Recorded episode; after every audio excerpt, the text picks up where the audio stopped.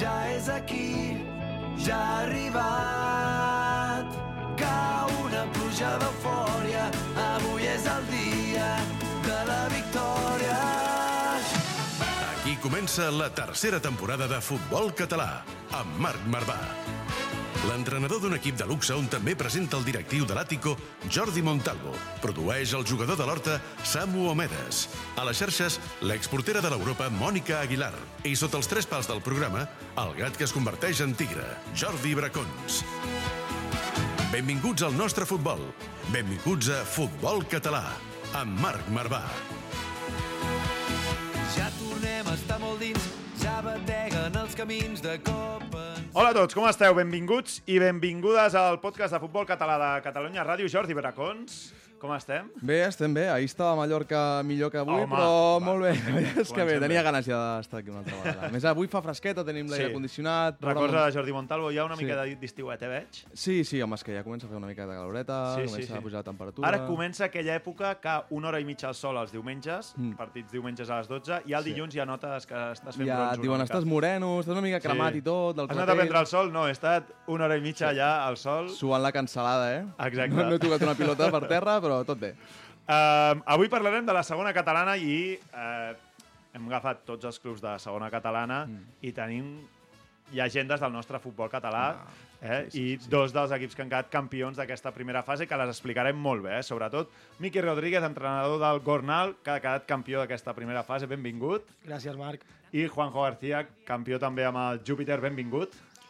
Benvingut. Passa que campions, però amb el, amb el parc. Hem fet els mateixos punts. Exacte, sí, eh? Sí, sí, sí, Eh, diguéssim mateixos, que- I crec que per averaix estan ells primers, però, Sí, bueno, per haver gent que... però pel coeficient no sé si estem, però bueno, com és, és una mica... És... Ara Saber cadascú això de la federació un- és complicat, eh? Sí, ara cadascú va cap a un... No, no, no, al mateix grup, els dos, Exacte. Per això, i, per això. i continuem amb els mateixos punts, que això estarà bé. Mm. Exacte, eh? ara això ho, ho explicarem. Hi ha hagut una primera fase Mhm. en la que en tots els grups es dividien en subgrups i hi ha hagut quatre eh, dels primers equips que ara s'enfronten en aquesta segona fase i hi haurà, per tant, la lluita per la primera catalana.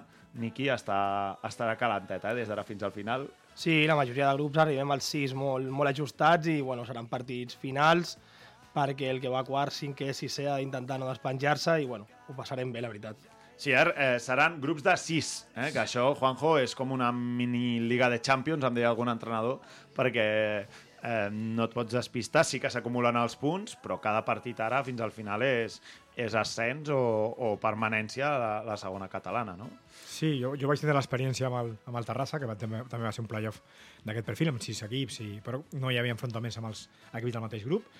Però sí, la veritat és que, bueno, tot i que eh, has de fer molta feina perquè encara queden molts partits, crec que és un, una, una, una competició que pot ser interessant pel públic i per la gent que, que vingui a veure't. Pujaran 21 equips, eh? De tots Déu-n'hi-do, aquests... Sí, sí, de tots aquests grups que es crearan, dels sis equips pugen els tres primers i recordem que s'acumulen, eh, com deia el Miqui, els punts, a diferència de la, la temporada passada, oi que no es van acumular els punts? No, la temporada passada, me'n recordo, va ser l'Amposta, que va quedar fora a l'última jornada del playoff i va acabar baixant a tercera catalana, eh, estan a punt de pujar a primera catalana. Clar, és que això és, és, és Clar, bèstia. és, és que avui parlarem de la vessant de... Us heu classificat per la fase d'ascens, però hi ha molts equips que, pel que sigui, per un punt, dos, inclús per mateixos punts, però per gol a veraix, s'han de quedar a la fase de permanència. Això t'obliga a, des d'ara, mitjans de març, fins al mes de juny, que estàs competint simplement per un objectiu que és no baixar a tercera catalana. Clar, hi ha molts equips que de punts i de nivell aniran sobrats i és molt possible que del març al juny molts jugadors marxin a equips doncs, que sí que estan jugant la fase d'ascens o que estan jugant altres categories. Per tant, vosaltres viureu la part més maca, potser, d'aquesta segona fase de la competició, però els de la fase de permanència també, déu nhi els espera un, un desert important. Sí? Us en... Creieu que passaran aquests trasbassos o no, Miqui? Sí, jo, per exemple, el dissabte vaig estar veient algun partit de, del grup i, bueno, l'Espluguem, per exemple, ja arriba salvat l'última jornada de la primera fase. O sigui, l'Espluguem jugarà els sis partits que li queden ara per, bueno, per competir, ja està, no, no té res en joc i ja està salvat per l'any que ve. Eh, bueno, també si comparem realment, jo ho comparo, eh? una- provem, per cert, entrenador Pinti, que Sí. el vam tenir aquí al, al programa. Eh? Fenòmeno. eh, si compares una lliga regular de 28 o 30 partits, hi ha molta gent que arriba a la jornada 22-23 que no s'hi juga res. Ho podem comparar així. Al final eh, partíem tots amb les mateixes condicions i bueno, sí que és futur realment perquè els entenc, ell és una putada, així de clar, però bueno, hem tingut també 20 jornades per intentar estar entre els tres primers. Juanjo, tu també veus que pot haver-hi aquest trasbassament de jugadors o no? Des d'ara, sobretot, recordem que les últimes cinc jornades no, no pots incorporar a jugadors, per tant s'hauria de produir ara, en aquestes pròximes 3-4 jornades. Jo el que m'ha trobat, eh, eh, un cop he tornat a, aquestes, a aquesta categoria, no és que estigués a les de Champions, però sí que m'he trobat que eh, de la primera etapa que va estar jo al Júpiter, que també Sí. vaig estar en aquestes categories, era més fàcil treure jugadors de les categories inferiors, de segona catalana. Ara és Mm. molt complicat. L'any passat, amb el Júpiter, per signar jugadors de segona catalana, no li donaven la baixa als jugadors. O sigui, al final crec que això, amb el futbol, tot i que ha, que ha hagut un canvi a nivell, Mhm. a nivell econòmic, a nivell de, de, de, de transferència de jugadors, crec que això es nota. Ja no són els equips els que, bueno, si trobes un equip, doncs, amb el meu grup, el Singerlin, per exemple, no? és un equip que ho ha fet molt bé, que al final s'ha quedat fora, però que té jugadors que són interessants. Clar. No crec jo que, que aquests jugadors surtin d'allà. Per què? Perquè, bueno, els clubs que són, ja comencen a ser llestos, no? Pues ja fan renovacions, ja parlen per l'any que ve, i al final, si te'n vas ara, no pots tornar, perquè són sis mesos de competició. Clar. Per tant, jo no veig tan fàcil que n'hi hagi trasbassament de jugadors, perquè, i també és veritat, jo, particularment jo, que, que, que estic amb, el dissabte, el diumenge vaig anar amb, amb dos juvenils Sí? per jugar, perquè tenim la plantilla una mica coixa de- d'efectius, doncs no m'he plantejat en cap moment reforçar la plantilla.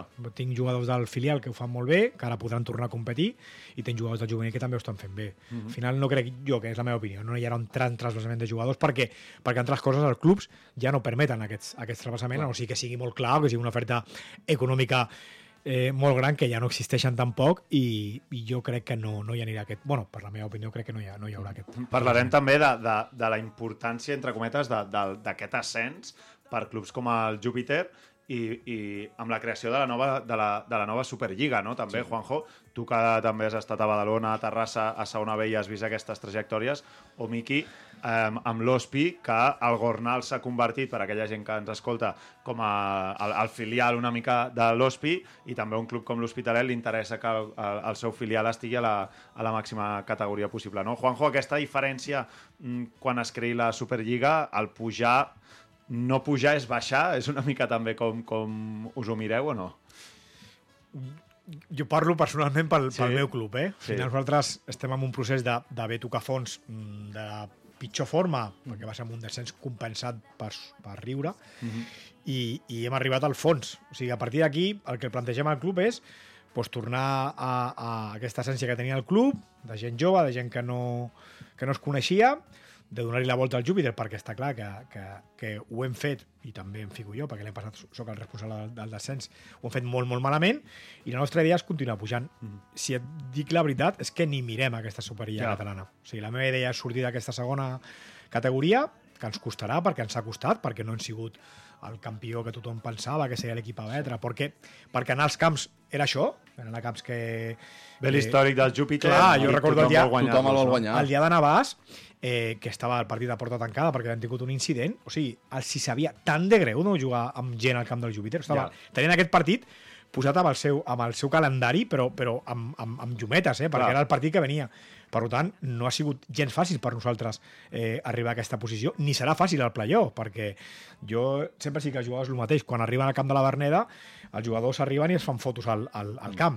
I és així, o sigui, i, i, i, i això no és un, no és un I ara benefici la gespa per nova, nosaltres. eh? Exacte, no és un benefici. ja tocava, eh? Una miqueta, eh? No és un benefici, és un hàndicap per nosaltres. Jo sempre deia el mateix. Per què? Perquè els equips venien com venien, a tancar-se i, i ha fet el seu partit. I, i, i, i això no ha sigut, per nosaltres no ha sigut gens Ja, fàcil. ja, ja, per ja. tant, el que jo plantejo o plantegem des del club és comencem a pujar categories i arribarem on, Pas a on, pas. on, on, Pas a on, pas. on estem. Clar, di- diu el Juanjo que al camp del Júpiter es, es fan fotos. Miqui, el Gornal juga com a local a, al camp de la Feixa Llarga. Bé, el de la Feixa Llarga no, que és el del Belvitge, eh? El, com, el municipal de Estadi municipal de l'Hospital. Estadi municipal de l'Hospitalet, que si no l'Òscar Milla em toca la cresta, que és com volen que se'ls digui. Eh, clar, jugant a aquell estadi també, sent el eh? Gornal. Camp petitet. Eh, això sí. sí. Jo la pitjor partit de la meva vida l'he passat al camp de l'Hospi, em van fotre 5. Sí? I, bueno, Belamazán estava eh, Home, en la seva època, fa molts anys, eh? Però sí, sí, que camp és etern. Però, però però clar, també és un hàndicap, eh, no sé si a favor o en contra amb això que diu el Juanjo per part vostra. Sí, bueno, per la forma de jugar i per, per l'estil de joc ens favoreix. Vale? Sí que és cert que el dia que no estàs encertat com el diumenge, per exemple, que no pressiones bé eh, o que vas perdent i has d'arriscar, Sí. eh, els espais i les transicions són brutals. Eh, realment és la- l'altre dia pel, pel matí jugava a Hospici Sant Andreu i estava amb el Carlos Guzmán i em deia, hoy jugamos en la pradera. perquè, i a correr, a correr tot el rato. Sí, clar, clar. Realment el- a l'Hospi li va passar pel matí, eh? el dia que no estàs encertat i, i no surt bé al partit, eh, pateixes. Ara, és veritat que segurament en, en camps com, a, com el vostre es nota molt quan et trobes davant un equip que no està del tot treballat o que no està acostumat a jugar en un camp de les dimensions com aquestes, el dia que tens més o menys un, un bon dia, un clarivident amb la pilota, és que pots fer meravelles, perquè és que al final no estàs acostumat en camps de segona catalana a jugar amb aquestes dimensions i és que és molt divertit jugar, però si et trobes davant l'equip local que té el dia, et dius que s'acabi ja, si us plau, aquest partit. Totalment. Pensa que nosaltres, per exemple, juguem contra Sant Ignasi, Valldoreix, que són camps realment... Són diminuts. I, clar, arriben allà i els hi sobra camp per, per dels costats. Sí, Sí, aquí una abraçada des d'aquí a Jacobo, A Jacobo. eh, bon amic nostre, que al camp de, al camp de l'Hospi deu Està demanar- fent-se massatges pagats té, té un bon d'oxigen al mig camp, diu, eh? perquè és mig camp el que té el, que té el, el Vall d'Oreig. Va, eh, després parlarem, perquè amb aquesta avui tenim a, a dos grans entrenadors aquí de la que han quedat, el Juanjo, és veritat que el Parc ha quedat empatat a punts, però eh, per repassar-ho ràpid, eh? el Roses ha quedat campió, el Tossa Unió Esportiva ha quedat campió, Júpiter i Parc empatats a punts en el 2A, Argentona també, Gornal, Unió Esportiva Sitges, Castellà, Sant Juan Atlético de Montcada, Artesa de Lleida, Artesa de Segre, Canonja i Tortosa, aquests són els campions, als quals eh, se'ls hi sumen també tots els altres equips i a partir d'aquí es farà aquesta segona fase eh, d'ascens. Parlarem amb un altre entrenador que no ha quedat campió, però que sí que també té una llarga trajectòria, no només en el futbol català, sinó ja també en el futbol professional, com és l'Atlètic de Madrid. D'aquí molt poquet parlem amb ell i us el descobrim. Va, seguim. Busca'ns a Twitter i Instagram, arroba futbolcat, guió baix, ràdio. També ens trobaràs a Facebook i YouTube. M'he enamorat al supermercat.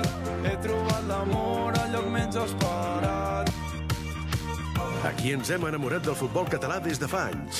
El juguem, el presidim i, sobretot, te l'expliquem. Futbol català, amb Marc Marvà.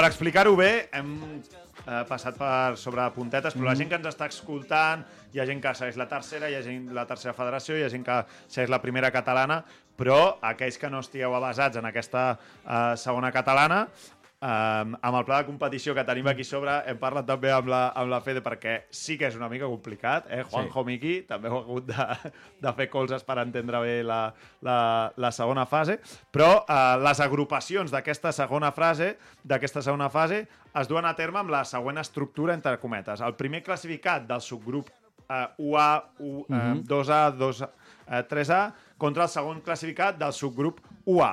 Per tant, els, el primer i segon van junts, igual que amb el tercer i el quart, tots es junten, i després amb el primer, segon, tercer i quart del, De del subgrup uh, UB. I així funciona entre tots els subgrups que hi havien fins ara, que són fins a, fins a 6 subgrups, Exacte. 12 grups complets. Per tant, els quatre primers de cada subgrup són els que eh, es trobaran i d'aquí pugen 21 equips, ascendeixen a primera catalana, el primer, segon i tercer classificat de cada subgrup d'ascens i els tres millors quarts classificats del conjunt de subgrups. Que hi ha gent que ens escolti, els tres millors quarts classificats. Vale? Per tant, serà... dir, ha dels sis subgrups que ara es faran descens, Correcte. hi haurà tres quarts classificats que pujaran. És que serà, serà una guerra. Al final. Serà una guerra. una guerra i, sent, Anirà i l'última jornada. partit. I. I et dic fins i tot amb, amb diferències de gols. Descendiran a tercera catalana, el que comentaves abans, eh, Bracons? Mm. Els classificats en quarta posició, en cas dels subgrups de permanència de quatre equips, perquè recordem que en, en el tema dels descensos hi ha diferents tipologies de, Mm-hmm. de grups, i els classificats en cinquena i sisena posició, en el cas dels subgrups de permanència de sis equips, per tant, pugen 21, baixen 24 i els altres es mantenen. Us ha quedat claríssim, no? Juanjo, Miqui? Complicat, complicat. no només això, a Tarragona, Ah, per exemple, eh, jugant quatre primers contra quatre primers. I a la resta de grups, de l'1 al 5, eh, juguem els tres primers de cada subgrup. Això s'ha de diferenciar. A Tarragona porten tres jornades ja del Sí, primer. ja han començat la segona, la segona fase Sí. a Tarragona, no? I nosaltres comencem la setmana vinent. No, no, realment, és a dir, Aquest que... cap de setmana, no? Que estem... Aquest, no, aquest, ja descans Aquest descans, el proper. i a l'altre comenceu la Eh, segona Jo catalana. entenc que, que a nivell de club hi pot haver moltíssimes queixes perquè realment hi ha vegades que no saps ben bé què estàs jugant, contra qui, per què i què t'hi jugues, però entenc que com a federació també ha de ser El complicat. Samu em diu, no m'ho facis més difícil. Ho estic, ho estic explicant fatal, Samu? Eh? Diu que sí, diu que sí, vale, perfecte. No, però Gràcies, igual, eh? Igualment també, per exemple, la, la primera catalana... Penjarem el PDF del pla de competició, tranquil. La lluita per entrar a Superliga Catalana també és complicada perquè no saps ben bé quan cinquè, si pujaran tots els cinquens, si hi haurà algun sisè que pujarà de primera catalana a Superliga, vull dir que és molt complicat i també dependrà, no només segurament amb la primera catalana, sinó la segona. Si, hi ha molts, si es dona la casualitat que hi ha molts ascensos de tercera i segona ref, també hi haurà algun ascens compensat, tant de bo. Però, però realment al final jo crec que una mica el que segurament els direu als jugadors és partit a partit, guanyar, i si guanyes la feina és molt més Al fàcil. final, sí que, sortirà, eh? al, al final sí que es fan números. Juanjo, tu l'any passat amb el Júpiter contra el Rubí veu viure una última jornada de, de fer números, o sigui, estàs avasat a fer números, eh?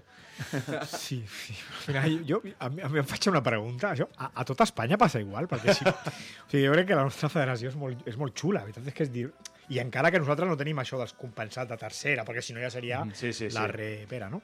això passarà amb la, amb la primera Sí, catalana, sí. tot això. Jo et diré la veritat, i potser quedo una mica lleig com a entrenador, però jo no me'n vaig a començar a enterar pel tema de com anava això dels, dels play-offs, fins que no li vaig preguntar a ell feia tres o quatre setmanes, t'ho juro, eh? O sigui, pensàvem... Sabies que Sí, passaves... sí, no deia lo de partit i partit, anava a, a saber que havia de ficar-me el playoff, però no tenia ni idea, ni co- sí que sabia que eren 10 partits, això sí, que eren 10 partits, sí, sí. però no tenia ni idea. Perquè al final, si és que si em comences a complir... Nosaltres hem de guanyar cada partit, Clar. i el que no guanyem, doncs és com el diumenge, no? Havíem d'anar a guanyar, després ens assabentem que si el rival no guanyava, li anava millor, jo no ho entenia, el, meu prova físic sí, però jo no ho entenia, Mm. i al final dic, escolta, m'has de guanyar. I, I em va agradar això, perquè si el, el, el rival havia de perdre per... Sí, i la ens va Metlla, eh? guanyar, Jugueu l'Ametlla, contra l'Ametlla. si és veritat això, que dic, t'ho dic perquè m'ho van comentar, si Sí, és sí. veritat, xapó per l'Ametlla, xapó per jugadors de l'Ametlla, que van guanyar el líder, li van fotre la, el, el honorífic de Al primer campionat, lloc, sí. i, i un equip de nanos joves que corrien molt i que ho van fer molt bé. Per tant, si això va passar de veritat, hòstia, felicitar-los perquè, perquè igualment Ferrito al Parc, perquè al final ha fet una temporada Mhm. boníssima, ha competit fins al final i, i bueno, al final l'honorífic el porta ell per aquest, per aquest avantatge als dos partits, no? Però ja et dic, jo ni pensava i pensava això, guanyar partits i quan acabi, pues, l'any que ve si hem pujat, pues, ho celebrarem no? Ja veurem, i a, no? i a veure quin, quines s'inventen, perquè crec que se poden inventar. Jo crec que encara ho poden fer millor. A veure, a eh? veure com ho farem amb la, amb la, amb la Superliga. Eh? I, Miqui, la- l'associació aquesta entre Gornal... Tu ja eres l'entrenador del Gornal Sí. abans de que eh, es convertís com a filial de l'OSPI. Ha canviat molt el nou Gornal, entre cometes, aquesta, aquest fet de ser un filial. Eh, no sé, tens a, a Héctor eh, venint a veure els entrenos, picant la porta. Com va aquesta relació entre filial i primer equip? Bueno, jo crec que de portes cap a dins, vale, hem mantingut l'essència l'any passat, eh, tenim 15 jugadors de la plantilla de, de la temporada passada, i bueno, realment és el mateix. Sí que és cert que a l'hora de fitxar, per exemple, quan tu vas a tocar la porta d'un jugador mm. i eh, que ets sub-23, vale, li planteges la possibilitat de jugar a segona catalana, però entrenar, per exemple, inclús anar convocat amb el primer equip, eh, bueno, és un al·licient. El Jo ho dic, Carmelet. l'any passat vaig trucar potser 60 jugadors per signar 8 i aquest any hem trucat a 12 o 13 i la meitat signats i, i molt ràpid tancat, que això pels entrenadors és, és molt complicat. Amb el sub-20 amb l'al·licient d'aquest sub-23. Però la pregunta és, es compleix això? És a dir, i entenc que tu no faràs promeses buides, um, però es compleix això de que vagin entrenant en primer equip? Ja no et dic convocats a tots els partits, perquè al final d'això depèn de, de com estigui el primer equip, però es compleix això d'entrenar regularment en primer Bueno, clar, equip? primer equip, perdona, eh? Deu entrar als matins i Clar, llavors tenim potser un- tens la doble sessió, no? Clar. Tenim un hàndicap que, clar, la gent, la gent de peu treballa. Eh, o estudia o va a la uni i, clar, mm. se'ls complica realment pel matins poder entrenar. Eh, hi ha moltes vegades que van al mes 23, van amb ells. Eh, els dijous, per exemple, que fan una tarea, bueno, un partit normal d'11 contra 11, eh, pues, lo típic, per completar 3 o 4, eh, van. I, bueno, no només això, que, que puguin entrenar, sinó l'any que ve, eh, a segona catalana hi ha molt bon nivell, hi ha molt bons jugadors, i, bueno, qui sap si algú realment pot tenir nivell primer equip i tenir el premi eh, per a temporada que estan fent. Però pel sub-23, per exemple, poden anar convocats al partit, de fet, eh, hi ha tres que han anat, eh, dos van fer tota la pretemporada sencera, una jugada, eh, dos partits amb el primer equip... Bueno, molt bé, fins i tot han jugat, Sí, no sí, ho sabia, va, no sabia. va debutar l'Uso al, al camp de Sant Cristóbal i ha anat a un parell de convocatòries Mhm. també més. Eh, clar, aquests jugadors a segona catalana doncs, són determinants. Clar.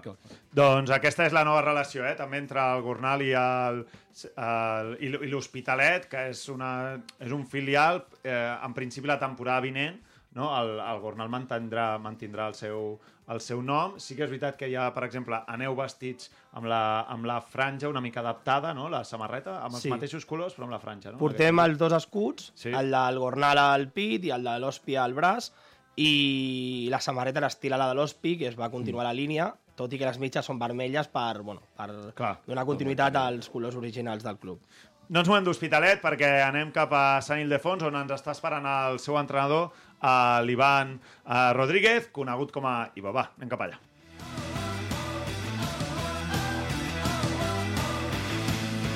Gespa artificial, vestidors petits i marcadors que no funcionen. Aquest és el futbol que ens estimem. Futbol català, amb Marc Marvà.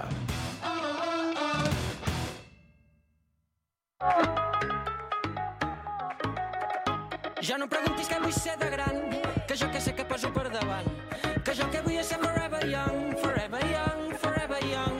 Ja no em preocupa què diguin de mi, no hi puc fer res si el món m'ha fet així, que jo que vull ser forever young, forever young, forever young. Doncs anem cap a Hospitalet, on precisament parlàvem ara amb el Miqui Rodríguez, entrenador del Gornal.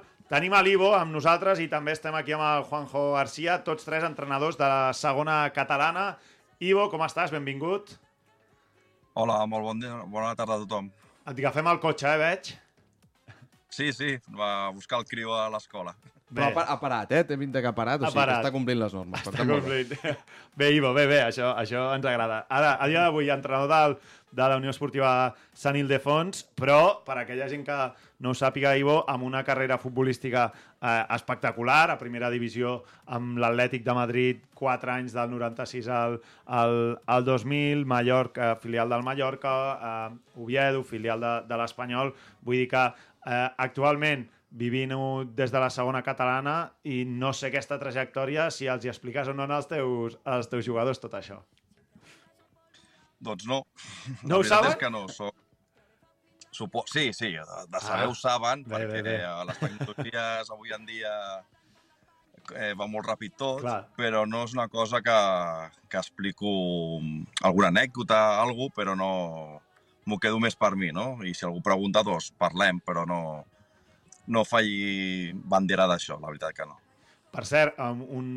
tu tens el fill d'un que també va ser eh, jugador professional com és eh, Agustín Vaques, que el vam tenir aquí, no? i és un dels màxims golejadors de, de l'equip, no? Està, està fent gols, no? El, el, el fill del, del Vaques, que en té dos, eh? En té una terrassa i l'altra està amb, amb tu. O són tres, eh? Ara, ara no, no estic segur. Dos, Són dos. No? Són dos, són dos. Dos, dos.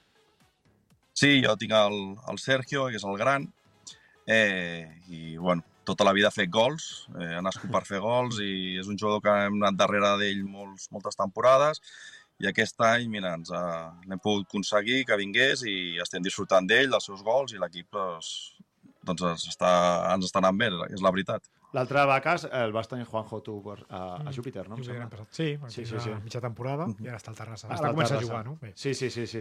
Eh, Ivo, parlàvem sobretot però d'aquesta segona catalana amb el, amb el gran objectiu, eh, vosaltres com a gran objectiu de- d'aconseguir aquest ascens o eh, si, si no és així, que, com us ho agafeu això, Ivo? Bueno, nosaltres el, el primer repte era classificar-nos per aquesta, per aquesta segona fase. I és el que ens va exigir el club, diguéssim. A partir d'aquí, tot el que vingui serà, serà un premi. Nosaltres som un club bastant humil, portàvem anys a primera catalana, sí que és veritat, però els últims 3-4 anys hem canviat bastant la filosofia, tenim 14 jugadors de, de la casa, volem potenciar molt aquest sentit i, i això té mancances. Vull dir, al final és, és així, vull dir, no, no tenim cèntims per anar a fitxar eh, i ens tenim que adaptar a el que ens puja de baix de la cantera. Eh, el club ho sap, sap les limitacions i, i estem orgullosos de que, del treball que s'està fent. I bo, déu nhi això, mm, és a dir, estar a la part alta amb una segona catalana amb tots jugadors de la, de la base, realment vull dir, no, no és eh, fàcil. No sé si per aquesta segona fase us heu plantejat això, ja sé que dius que no tens cèntims i tal, però no sé si des del club s'està plantejant fer un petit esforç per intentar doncs, trobar algun jugador que pugui reforçar-vos i millorar la plantilla de A cara la a aquesta porteria t'interessa un porter? Jordi Bracón s'està oferint, em sembla. No, S'està oferint. No, no, no, estem bé, estem bé. Eh, no, però no sé si, és el que parlàvem, ara competireu contra plantilles molt consolidades, no sé si, si això pot ser un, un hàndicap o un fet diferencial amb, eh, per vosaltres, sobretot amb això que dius d'una plantilla molt, molt jove. Bueno, el hàndicap ja es veu a la classificació quan començarem la segona fase. Clar, que mm, tant sí, sí, per això. Nacional com Sitges estan a un altre nivell. Vull dir, als finals s'ho han guanyat el terreny de joc i els punts estan a, allà. El reste que quedem, doncs, estem més o menys amb una diferència de 3-4 punts, Sí. que sembla salvable, i, i bueno, nosaltres reforçats a dia d'avui no, no tenim plantejat. Primer no es podem reforçar ningú del, del grup del 3B, vull dir, això és un hàndicap també que, que tenim, i perquè és per proximitat, diguéssim, que els jugadors poden venir més, més a prop, i si cau al, algú que veiem que sigui interessant, doncs es valorarà, però a dia d'avui no tenim pensat reforçar res. Ara que diu això, Miqui, eh, realment tampoc hi ha tanta diferència. Eh, De punts sí, però un, moment, un cop comenceu a competir no crec que n'hi hagi tanta, o sí, és que ho Realment, desconec, eh? ells tenen sis, vosaltres teniu 6 punts d'avantatge, no? Set. Són 46 i no sé si el Sitges té 40. No, no, estem empatats, Sí? Sitges i Sí, nosaltres sí, 46. Va, eh, Cert. Cubelles té 40, però Això, exacte. té un partit menys i una impugnació de la setmana passada, eh, que per això els calendaris no sortiran fins a la propera setmana, Endavant. perquè està tot en l'aire. És un... Miqui Rodríguez, calculadora humana. Sí, tot, Està fet... tu, tu. tot controlat. I el Juanjo sap a qui ha de trucar, eh? Quan té... Jo, jo, jo, números. no, jo que faria seria fotre currículum a la Federació Catalana de Futbol. perquè al final Miqui. ho, té, ho té molt clar. O sigui, Sí, al final, sí. sí, millor necessitem gent, no? Sempre, jo treballava als ajuntaments amb, els esporti, amb, el, amb, amb la llibreria d'esports i sempre deia, fiqueu gent de l'esport. Sí. Sigui, el Badalona va posar una, una vegada un tio, un, un central del Badalona. Poseu aquesta gent que al final, i que estigui preparada, clar, no? Sí, sí, sí. Arroba Ajuntament de Sant Cugat. Clar, és que al final és així, o sigui, poseu gent... Al, a, a Sant Adrián van posar el, el, el campió d'atletisme, de- posar el- almenys de- d'esport sabia. Clar. I al final, millor posar aquest, aquest home... Miqui t'està tirant, t'està tirant No, jo la posava. canya aquí al, al Juanjo, no? Està fent de repre. eh? Tirarem currículum. Hem de mirar el quart. Jo crec que la, bueno, lo, lo important era el quart, eh, intentar quedar entre els tres primers i ara mateix són set punts. Set punts, bueno, doncs tu pots plantejar que sí que és una distància important, però realment són dos partits. Clar. Eh, si no comences bé la segona fase, queden vuit partits i estàs igualat amb la resta. O sigui, bueno, aquí queda, queda feina. És que llepes dos partits fora de Sí, casa sí. i ja estàs, i tornes a estar amb un, dos punts de marge, que tornes a anar amb el, amb el cul apretat tot el, tot el que queda. Totalment. Aquí jo crec que l'única diferència radica molt amb el, amb el nivell dels grups. Al final nosaltres hem vist el, el, els rivals de l'altre grup i, i són diferents. Sí, això és el que jo preguntava, Anar a no? Barcelona, anar a camps complicats, més petits, amb, amb gent, bueno, equips que tenen tot el meu respecte al món, però són equips, pues, entre cometes, fotuts de jugar. O Sí, sigui, sí, camp sí, de sí, Rantis sí. Balbona és complicat, a camp del No, no, Sant Geni són camps sorra que són difícils, Sí, sí, sí. que són difícils, que no són camps pues, com el Molinos, per exemple, no? són camps bueno, que té el futbol de manera diferent, o sigui, o camp de Libèria. Sí. Són camps que, que, que, Que que són són, complicats, Sí, sí. per dimensions, per, per, per estil, Sí, per història també del final, barri clar, i dels jugadors i, que hi i ha amb allà, tot el meu respecte per ells. Llavors, ara sí que hem de mirar i valorar, no? Millor, hòstia, l'Argentina ha fet 90, 49 punts, però per què ha fet 49 punts? A lo millor ara s'enfronta al parc i, el, i, i mira, el Moguetense, que també és un equip que anar ja a jugar Sí, sí. és complicat, sí, sí, a lo millor ja no és tan fàcil. O sigui, al final hem de mirar això, que és el que, el que tu bueno, doncs pots pensar, no? de, de quin és el nivell dels grups, però clar, això és el que toca, no, no, Clar. no pots triar, no? Estàs d'acord, Ivo, no amb això? Sí, sí, totalment d'acord. Eh, condiciona molt els terrenys de joc. A la zona de Barcelona pues, l'espai és el que és i, i amb pocs equips que tinguin unes dimensions com té el Miqui, per exemple, al- a l'Hospitalet. Vull dir, Correcte. canvia molt. Vull dir, i això condiciona els plantejaments de partit, el, la forma de jugar i poder a- aquests equips amb un grup en treuen molts punts i van amb un altre i no treuen tants punts. També els rivals també, també juguen. Està clar, és un sí. factor també Ah, Sí, Això, sí. això ha passat al, grup, al subgrup 4 i- A i al B, que hi ha dos equips com són el Sant Juan de Montcada i el Castellà, que al final són equips tradicionalment de primera catalana o, o equips amb moltes possibilitats, que clar, al final han tret moltíssims punts d'avantatge precisament per això. Un, el San Juan per les dimensions del camp i pel que paguen els jugadors, que paguen una barbaritat, i el Castellà per les dimensions de camp i també per la qualitat dels jugadors. Al final, és el que dieu, són grups on si A fas les Castellà coses bé... estava un exjugador del Barça, Rodri, que no sé si encara Ara hi és. el capità l'any passat. Era el capità, oi? L'any passat segur, aquest any no ho sé. No sé els he si vist. encara hi és. Sí, sí, guanyador de la Champions del 2006, estava al Barça B, imagina't. però, però va, va, va participar en aquella Champions i té la foto, surt la foto de la Champions de París del 2006. Sí, sí, sí, sí. No, no, realment és complicat. Vull dir, si treus punts és, eh, tens moltíssim a guanyar, tens Clar. un avantatge que mira, et pot servir. Ivo, abans d'acomiadar-te, escolta'm, quatre anys a l'Atlètic de Madrid, a les, en el, també en els vestidors de, de l'Oviedo Cultural Leonesa. Explica'ns alguna anècdota simpàtica que, que puguem descobrir aquí, eh, a dintre de, sobretot amb la- l'etapa de l'Atlético de Madrid, allò amb Jesús Gil, no? Era, era president, vull dir, allà ens has d'explicar alguna bona, va, sisplau, va. Que no acabi presó. Bueno, anava a dir que conèixer el Jesús Gil doncs, ja va ser tota una experiència. Era un home que impressionava pel seu físic i per la seva manera de, de parlar. Era una persona molt pròxima amb nosaltres, aquesta és la veritat. Amb el B, per exemple, ens venia a veure cada dissabte ah, i, i, bueno, sempre hi havia algun premi si, si guanyàvem. Deixem-ho aquí. Tipus? Festa, alguna, alguna festeta. No, no, uh, sempre hi havia... Uh, a, a, a, la nòmina sempre venia alguna més. Que gran, que gran. Jesús Gil, és que... I fins aquí, que hasta aquí puedo leer, jo eh? que no està mort encara, no? Jo que, està... jo que no va morir. Pots confirmar Està que, moneït, està... aquesta. Diu, ni confirma ni desmiento. Pots confirmar que està mort, ni confirma ni desmiento. L'esperit perdura, mare de Déu. Que gran. Doncs, Ivo, escolta'm, uh, moltíssima sort en el que queda aquesta segona fase um, i ens seguirem veient pels camps. Ens vam enfrontar, em sembla, a Sant Ildefons Canviadet en, Sí. el, en el seu dia, o sigui que ens tornarem a veure segur. Gràcies a vosaltres i gràcies als companys i molta sort. Sort, també. Que vagi bé, molta sort. Una abraçada. Que vagi bé. Adéu, adéu, adéu. Adéu. Escolteu, ara farem el Winston Bogarde, que és una secció que tenim cada setmana amb el Bracons, que avui, cada setmana ens fiquem amb algú eh, o, o el- elogiem algú. Avui, en quina figura ens centrem? Avui amb els encarregats de material. I Home. tenim una especial estima, però també hi ha algun que és bastant cabron. O sigui que Encarregats de material. Sí, sí, sí, endavant. Eh, Vosaltres, a Júpiter, qui destaquem d'encarregats de material i a Gornal? Júpiter, qui... Nosaltres tenim, bueno, al camp tenim les dues persones que porten el Sí. camp i fora pues, ens ho maneguem entre nosaltres. Sí. Ho fa tothom, sí. Al final Sí. és... Miqui? Semblant, semblant. Semblant, Som no? cinc al cos tècnic i, bueno, preparem el vestidor entre tots, míster incluït, i, bueno, luego a l'hora de recollir, pues, el Sí. carro tot i, i a la banderia. Aquesta figura entra. Sí, aquesta Sí, entra. entra, Per cert, entra. Johnny, eh, que és el delegat del Gornal, bueno, delegat Ah. de l'Hospi, perdó, eh, per excel·lència, em va dir, pregunta-li a Miki per què le llaman el ilustre. què vol dir això? Què vol dir això? No sé, sempre, ell vam coincidir a Santa Eulàlia, Sí. que ell portava un equip de futbol base, i bueno, sempre ens ho deia a mi i a un altre company que portava Ah, el vale, David. vale, vale. Què tal il·lustres? Sempre deia un crac, la veritat. O sigui, l'il·lustre Miqui Rodríguez. Sí, Bé, sí, sí. doncs avui amb dos il·lustres del futbol català, amb el Juanjo García i el Miqui Rodríguez, especial encarregats de material, no? Endavant. Vinga, va, som-hi, va.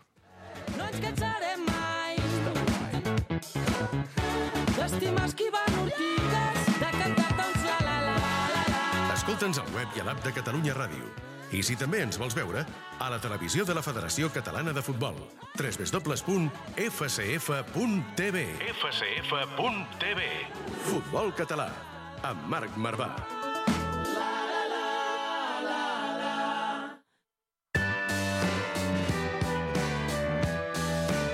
Winston Bogarde, amb Jordi Bracons. El gat que es converteix en tigre.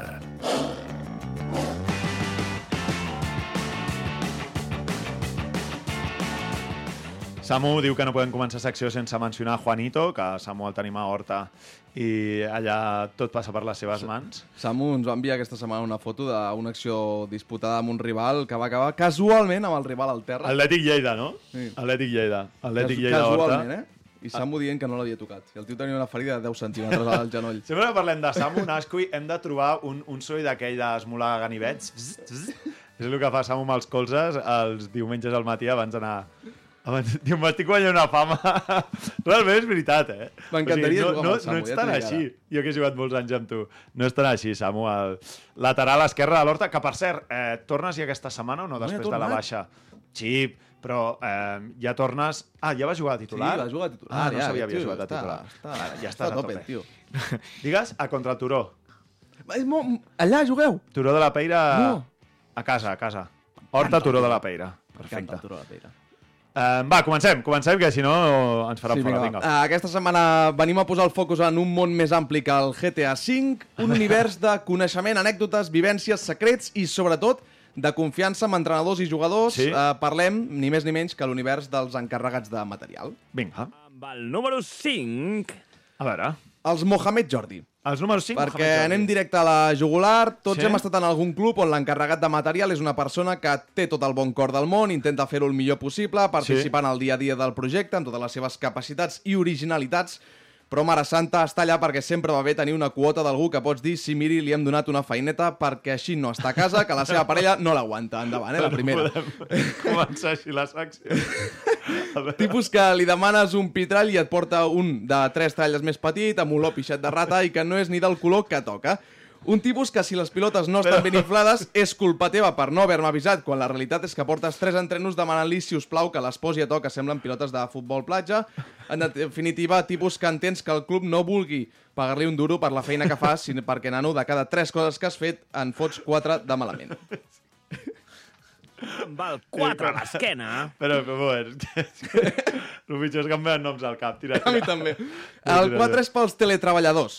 A veure, a veure. perquè mm, és un escenari d'aquells clubs i, en, i equips on l'encarregat ja o Sí? encarregada de material és cada jugador o jugadora a Ah. casa seva. Estimats, el nostre Futbol Cat està molt lluny d'aquella imatge dels clubs d'elit on les estrelletes de torn només apareixen amb el necesser horteríssim, perquè la majoria de nosaltres fem acte de presència als camps de futbol amb motxilles, amb la roba, per poder-nos partir la cara als terrenys de joc del nostre país, roba que potser no està ni seca perquè fa 20 minuts que ha sortit de la rentadora Totalment. i a més fa fred a l'entreno i t'espera una hora i mitja de patiment perquè a sobre, si no portes la roba del club, multa al canto.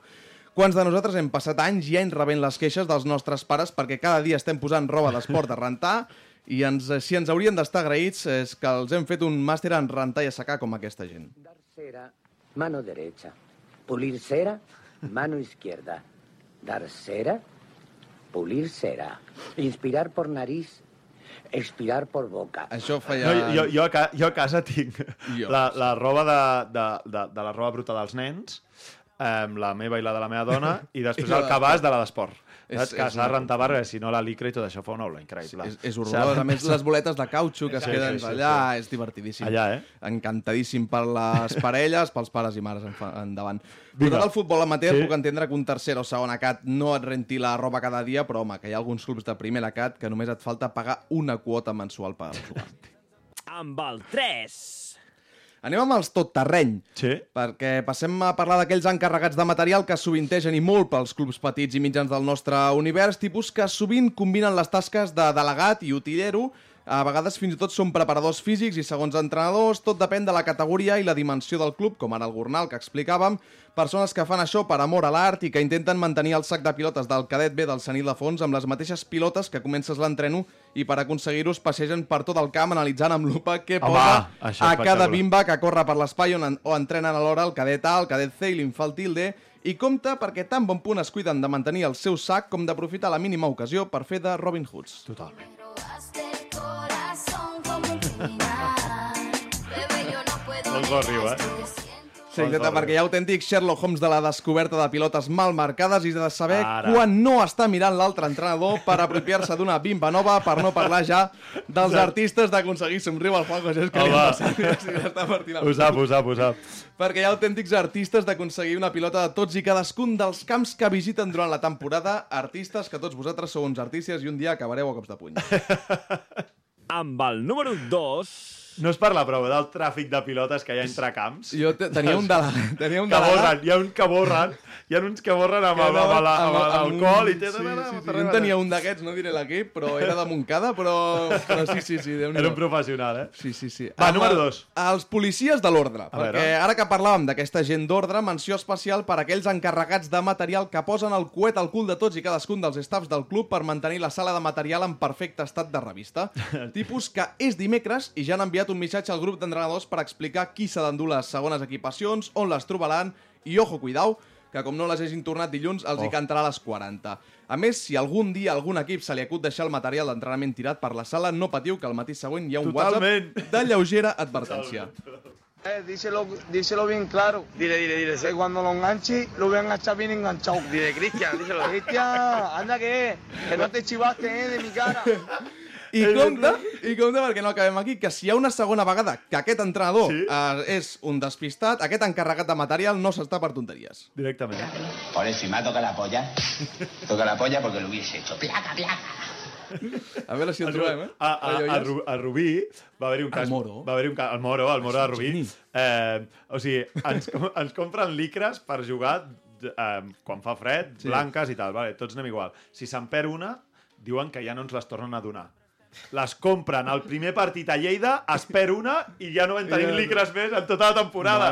I tenen allà tot de licres, no, s'ha perdut una, ja no, ja no nosaltres, fa nosaltres a Sant Cugat tenim un que és el Xori, que, hòstia, ho porta a rajatabla, i el dia que hi ha una, una tanca que es queda fora allò, canvia una foto i diu... Al "No vuelvo a grup, no? Como, grup. como lo enganche, el rebento. Una, una salutació, Des d'aquí una salutació molt afectuosa a tots ells i una abraçada fortíssima. I el número 1 és per... Amb qui acabem? Pels Gran Hermano. Home, perquè són aquests, aquests encarregats de material que són els cavallers a l'ombra d'un club, acostumen a portar més anys que el pal de la bandera a l'entitat, es coneixen la història de pe a pa, saben com tractar entrenadors i jugadors i, sobretot, són capaços de donar els millors consells a tots i cadascun dels integrants de l'equip. Gent que acostuma a no voler fer soroll, però que són increïblement estimats per tothom. Se m'acudeixen diversos noms, però un d'ells és Pepe Mármol del Terrassa, el Totalment, Moro el del Moro. Rubí, i també mencionar l'enyorat Martín del Sabadell Nord, una persona bellíssima i que podies confiar-li les claus de la teva caixa Que gran. forta, que les guardaria amb Juanito la millor de les Alorta, per cures. cert, també.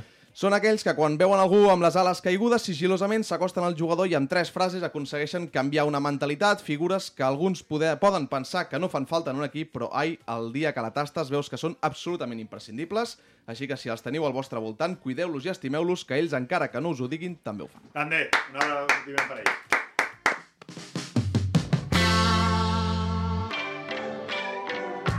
Des del camp de la Devesa a la Ràpita fins al municipal de Figueres. De nord a sud.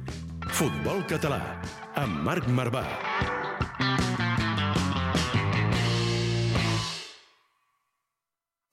Ja no ens passa i no ens n'amaguem que duiem anys fent el paper fingint que cada dia el rebíem com si fos el primer genial que fort que ve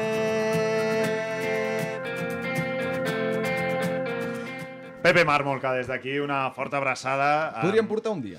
Eh? Sí, i tant, i tant. Des d'aquí un, Juanjo una l'ha crida a Juanma. Juanma Medina, sisplau. És veritat, el, el, vam Espavila. tenir, el vam tenir aquí a, a Juanma Medina. Juanjo, Miqui, moltíssimes gràcies per haver vingut. Eh, teníem ganes de que acabés també aquesta primera fase per poder parlar eh, Mm. amb vosaltres i molta sort, molta sort. Moltes gràcies. Tant de bo puguem tornar sent de primera catalana els dos.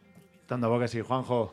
Gràcies a vosaltres. Al final és un plaer vindre i, i, i riure, que, que crec que falta molt amb el futbol. Amb, amb la vida en general, però amb el futbol falta molt. Ens veurem a la Berneda, em sembla que, em sembla que sí. Quan vulguis. Bracons, la setmana que ve tornem, no? Setmana que ve més i millor. Doncs la setmana que ve també us esperem a tots vosaltres. Gràcies per ser a l'altra banda. Visca el futbol català. Adéu. Adéu.